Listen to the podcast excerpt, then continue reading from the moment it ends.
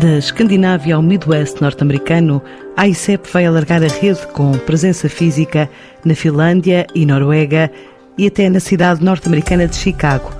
São medidas incluídas no plano estratégico definido até 2022 pela Agência para o Investimento e Comércio Externo de Portugal, que incorpora ações realizadas no ano pandémico de 2020 e que trazem hoje à antena da TSF Luís de Castro Henriques, o presidente da ICEP. O que nós estamos a ver neste momento, isto é claro, é, este é um ano de recuperação, está tudo a, a recuperar, a funcionar e as empresas portuguesas estão de parabéns porque cada vez que de facto nós vemos que desaparecem ou deixamos de ter confinamentos nos nossos mercados-alvo, a verdade é que as empresas portuguesas conseguem logo começar outra vez a vender e exportar. E isto é um sinal de competitividade e de resiliência fantástico. Portanto, tem feito um excelente trabalho. Segundo aspecto, em termos de investimento, este felizmente está a ser um ano bom. E está a ser um ano forte. E o que eu posso dizer é que, na nossa perspectiva, 2021 está a ser um ano também de recuperação e regresso ao normal. E a nossa expectativa até que consigamos ultrapassar a nossa meta interna que nós trabalhamos todos os anos de ultrapassar os mil milhões de euros, que é significativamente superior à média de investimento do período anterior do quadro do CREN. E, portanto, é bom sinal nós voltarmos a conseguir a tra trabalhar com a meta que temos sempre fixado e, e agora trabalhar o mais possível e ir o mais longe possível. Não nos esqueçamos, até a lavagem dos cestos ainda é vindima. Mas felizmente neste primeiro semestre já temos dados de contratualização que indicam um regresso à normalidade e um ano forte. Perante esse quadro que traçou eh, e expectativas para este ano, a ICEP apresentou o plano estratégico de atuação até 2022, já com reajustes feitos em 2020, o ano pandémico. Que novidades eh, vai trazer este novo plano até ao próximo ano? Se calhar só, só dar aqui uma, uma palavra de, de enquadramento. O plano tem quatro pilares, que são até pilares muito semelhantes ou, no fundo, adaptados do anterior plano estratégico. E eu vejo isso até como positivo, porque é fundamental que estas estratégias, muitas delas, tenham uma continuidade de raciocínio e, portanto, temos três pilares orientados para fora e um pilar de, de recursos internos, chamemos assim um pilar claro de foco na ação externa e de enfoque ainda maior do que estávamos a fazer no plano estratégico anterior. Portanto, aprendemos e recolhemos dados e feedback de alguns mercados e percebemos como é que devíamos atuar de forma diferente e também identificámos lacunas.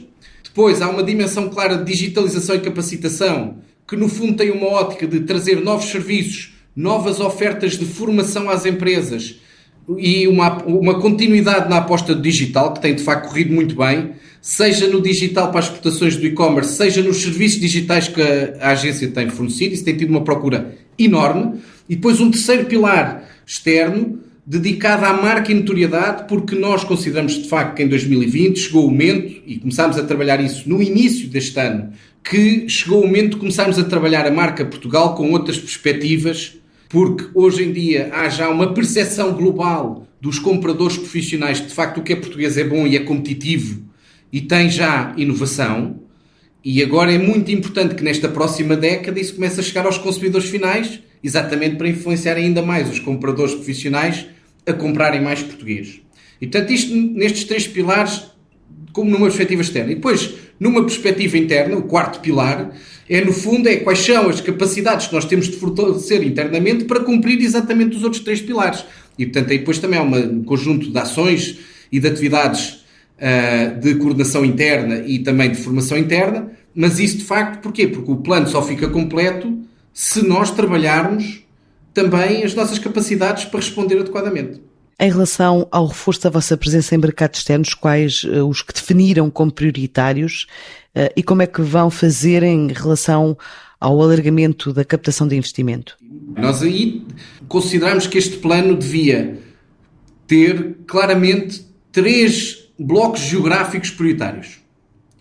E quando dizemos prioritários, cuidado, não é que estamos, não estamos esquecidos dos outros. É preciso não esquecer que continuamos a ter 50 delegações, e, portanto, continuamos a ter uma presença no mundo inteiro. Mas é importante perceber onde é que vamos apostar e pôr mais recursos. E é importante que as empresas possam aproveitar essa oportunidade. Ora bem, primeira ideia: o mercado interno europeu.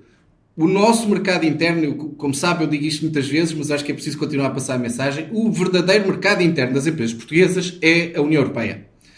E nós, neste, nesta última década, temos ganho sistematicamente cota de mercado, temos conseguido trabalhar novos segmentos em mercados particularmente competitivos como a Alemanha, a França, a Espanha, que são mercados muito competitivos, onde há muito, muitos países a exportar. E isso quer dizer que nós ainda conseguimos ir mais longe nesses mercados, mas acima de tudo, há outros mercados na Europa que têm de ser explorados, porque se já conseguimos competir na Liga dos Campeões, não há motivo nenhum, e cuidado, isto sem desprimor para os outros, não estou a dizer que não estão na Liga dos Campeões. Só estou a dizer é, se nós em mercados particularmente competitivos temos resultados tão bons, é óbvio que conseguiremos manter isso noutros mercados. E portanto aqui vamos continuar a trabalhar a União Europeia como um todo, e até é preciso perceber isto no enquadramento das medidas de recuperação e resiliência da União Europeia, e em particular iremos passar a ter presença física em mais dois países nórdicos, que são a Finlândia e a Noruega. Esta é a primeira prioridade de alocação de recursos e esforços. Segunda prioridade, países com acordos de comércio livre com a Europa. E aqui, começando pelo Oriente, temos o Japão, a Coreia e depois o Canadá, mais ao Ocidente, e o México. E estes países são países onde há uma redução efetiva das barreiras tarifárias, portanto, há, no fundo, maior facilidade de acesso ao mercado, e nós acreditamos que, de facto, as empresas portuguesas devem aproveitar este enquadramento a seu favor. E, aliás, temos visto já resultados destes acordos para as empresas portuguesas em vários setores, por exemplo, no Canadá e na, na Coreia.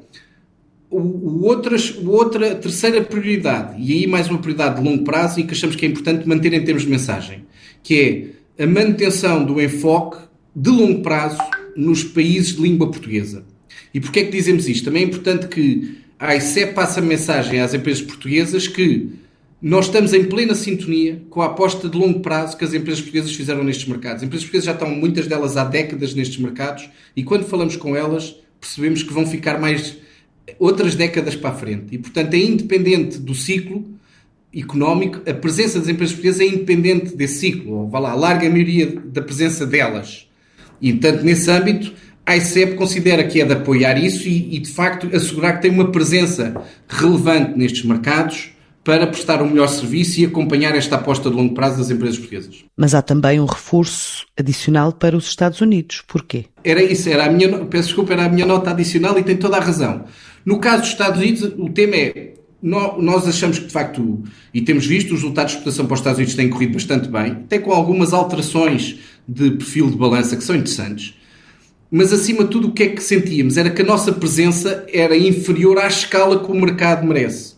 Porquê? Porque temos presença em Nova Iorque e em São Francisco, mas de facto depois temos alguma dificuldade em dar apoio às empresas que querem encontrar compradores mais no interior dos Estados Unidos. E nesse âmbito fizemos um estudo alargado, até fizemos uma análise aprofundada em três cidades no, nos Estados Unidos e chegámos à conclusão que o sítio certo para prestar serviço de apoio às exportações seria Chicago. E, portanto, neste triênio iremos abrir em Chicago. Mas aqui prende-se dentro da estratégia de longo prazo que temos para os Estados Unidos e dentro das oportunidades que têm sido criadas e que o mercado permite. Por último, deixe-me falar de investimento. Em termos de investimento, iremos reforçar com não só campanhas notoriedades, depois falarei à frente, mas com recursos específicos que fazem captação proativa, portanto, vão aos mercados buscar os potenciais clientes um a um para de facto identificar oportunidades de investimento em Portugal e para partilhar as oportunidades que podem ter ao fim para Portugal. E aí vamos ter quatro reforços relevantes, dois completamente direcionados à Europa e depois outros dois elementos que irão trabalhar setorialmente e, portanto, campanhas específicas de atração de investimento, mas aí sim no resto do mundo, em países onde nós não temos cobertura do que nós chamamos a rede dos FDI Scouts, que são estes elementos que trabalham proativamente, empresas que muitas vezes nem sequer estão a olhar para Portugal e que de repente percebem que para a sua expansão Portugal é exatamente a melhor oportunidade e que os trazemos uh, de forma acompanhada e próxima ao país. Então, isso significa a criação de mais quatro postos de trabalho. Exatamente. E que irão trabalhar especificamente investimento, captação de investimento proativa. Nós também há outros mercados onde vamos mudar a nossa tipologia de ação. Há mercados onde, por exemplo, a presença será assegurada através de países eh, adjacentes onde nós estamos, mas, por exemplo, através de mais missões institucionais, porque pela tipologia desses, desses mercados e do modo de funcionamento de estabelecimento de novos contactos. E, portanto, conjugando isto tudo, Este movimento, eu diria que é quase neutro. Portanto, no fundo, como é óbvio, como devem imaginar, a ICEP trabalha com recursos limitados e, portanto, quando eu estou a dizer que temos de enfocar prioridades é porque não conseguimos alocar recursos a todos os mercados e a todas as atividades.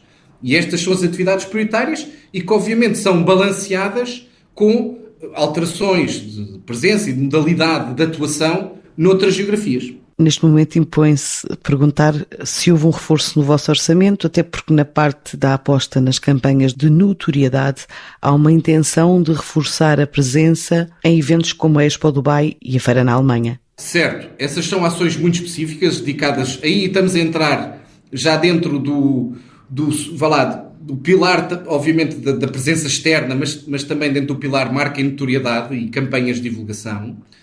E para essas ações, nomeadamente para a Expo, é um instrumento particularmente relevante, mas também a Nova Hermes, representa um, um esforço de promoção muito, muito, muito grande por parte de Portugal e isso tivemos um acréscimo de recursos que nos permita concretizar isto. Agora, o que eu estava a falar em termos de ação externa, de rede externa, é em termos de recursos recorrentes. E, portanto, aí há um enfoque de prioridades exatamente para manter o, os mesmos meios que temos utilizado e que já foram até previstos no plano estratégico anterior. Então, e por onde passará a vossa ação a nível de notoriedade e marca? Ora bem, aí então vamos falar de eventos e depois vamos falar de estratégia e de longo prazo. Em termos de eventos, nós temos de facto dois eventos âncora para promover a notoriedade de Portugal. O primeiro é, obviamente, a Expo Dubai 2020, que irá ocorrer entre outubro de 2021 e até o final de março de 2022. E aí o que se pretende é trabalhar, sobretudo, a notoriedade de Portugal. O Portugal competitivo, moderno, com um talento altamente qualificado, multicultural e cosmopolita. Portanto, passar esta mensagem, obviamente, no ambiente da Expo. Portanto, depois temos a Nova Hermes, em abril de 2022. Portanto, aqui há uma grande concentração de trabalho de notoriedade nessa altura, mas dirigido à indústria, à indústria da metalomecânica, mas também ao digital e às soluções tecnológicas de ponta. Estes são momentos únicos para chegar a milhares ou centenas de milhares de decisores Ora bem, mas temos depois um trabalho de mais longo prazo, que é esta questão da marca e a notoriedade global do país.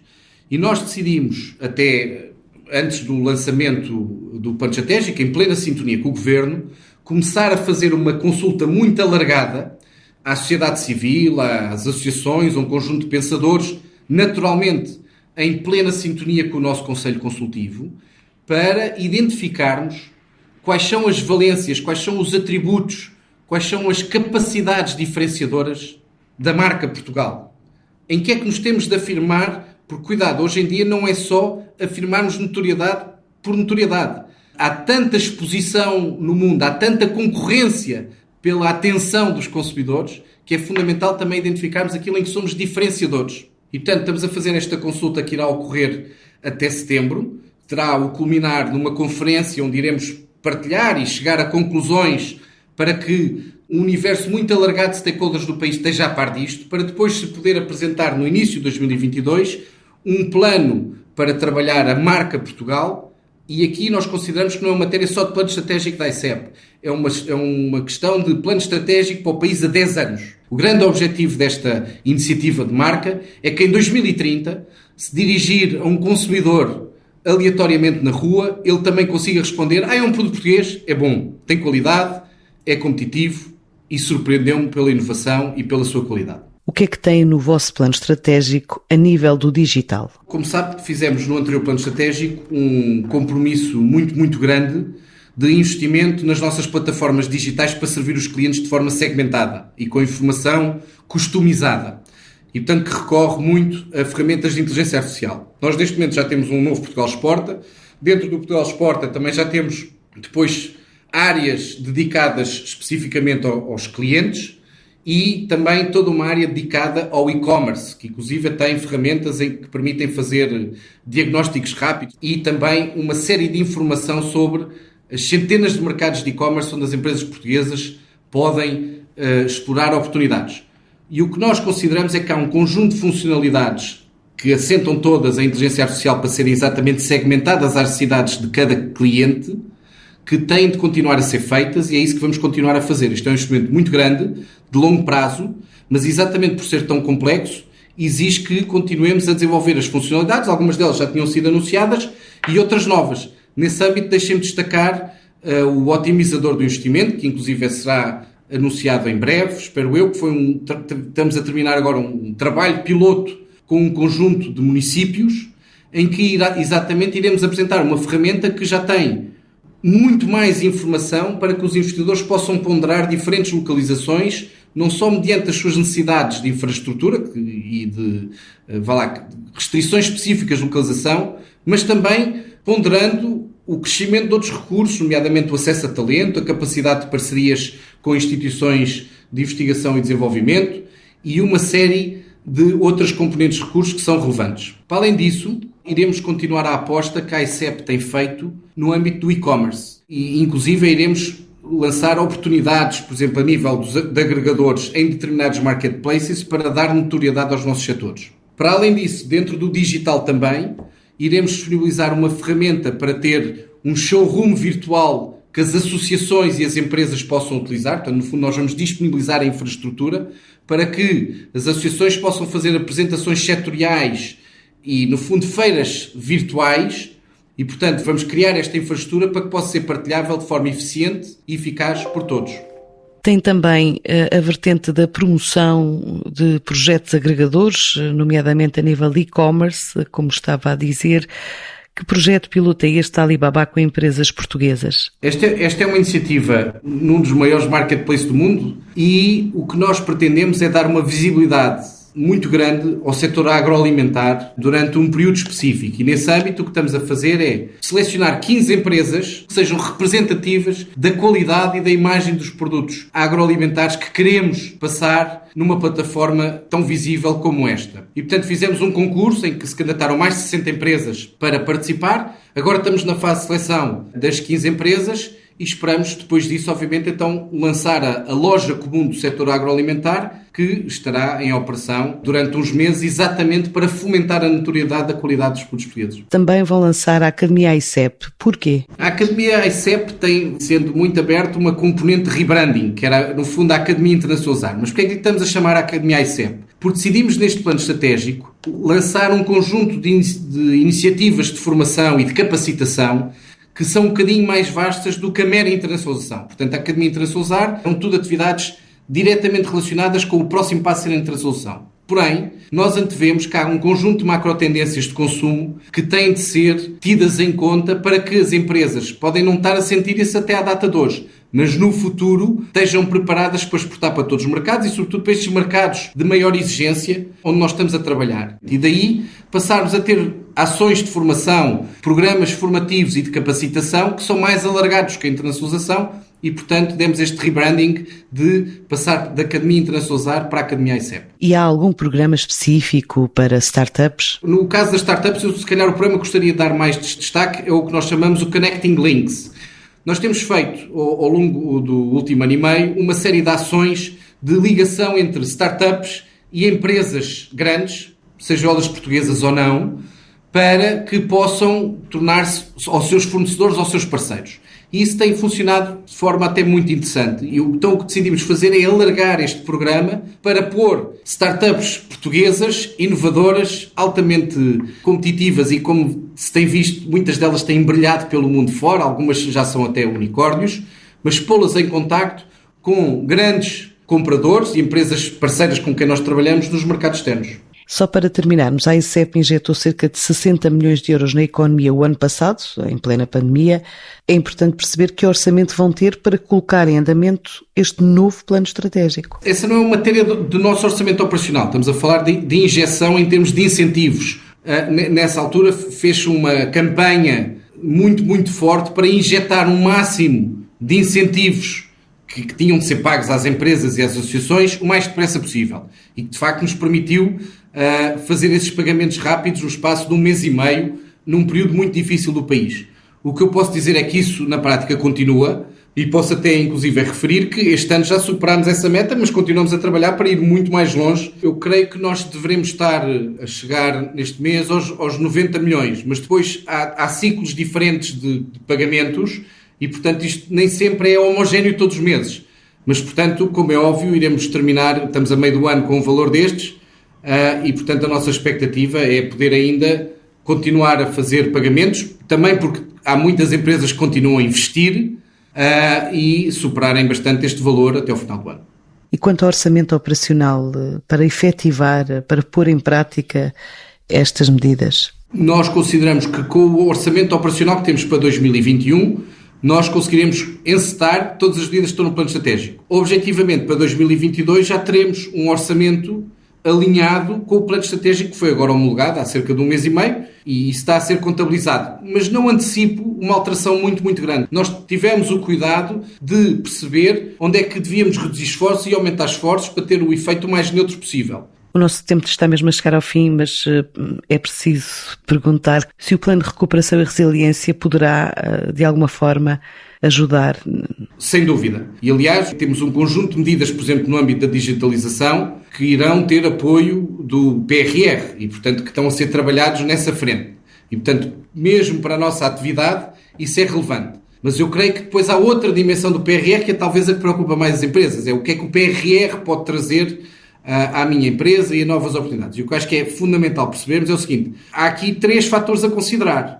Há um fator que são as medidas diretas de apoio, portanto, estas agendas mobilizadoras em vários setores, que vão desde a bioeconomia à inovação global, às agendas verdes, que poderão ser aproveitadas diretamente pelas empresas. Depois, há toda uma dimensão que é preciso ver, todo o investimento público vai ser feito à volta disto. Há muita matéria que vai ter necessariamente recorrer a prestações de serviços por parte das empresas, mas acima de tudo que percebam que os outros países também têm PRRs na Europa e que irão fazer muitos deles também despesas semelhantes. É importante que aproveitem isto para se prepararem para irem também às outras oportunidades que vão surgir no resto da Europa. Por exemplo, a nível de serviços, prestar uma série de serviços também para a Europa fora, nas agendas que os outros países estão a desenvolver nos seus próprios PRRs. Para a semana arranca a missão multissetorial da Câmara de Comércio e Indústria Portuguesa à Ucrânia, que apesar da pandemia espera um crescimento acima dos 4% este ano.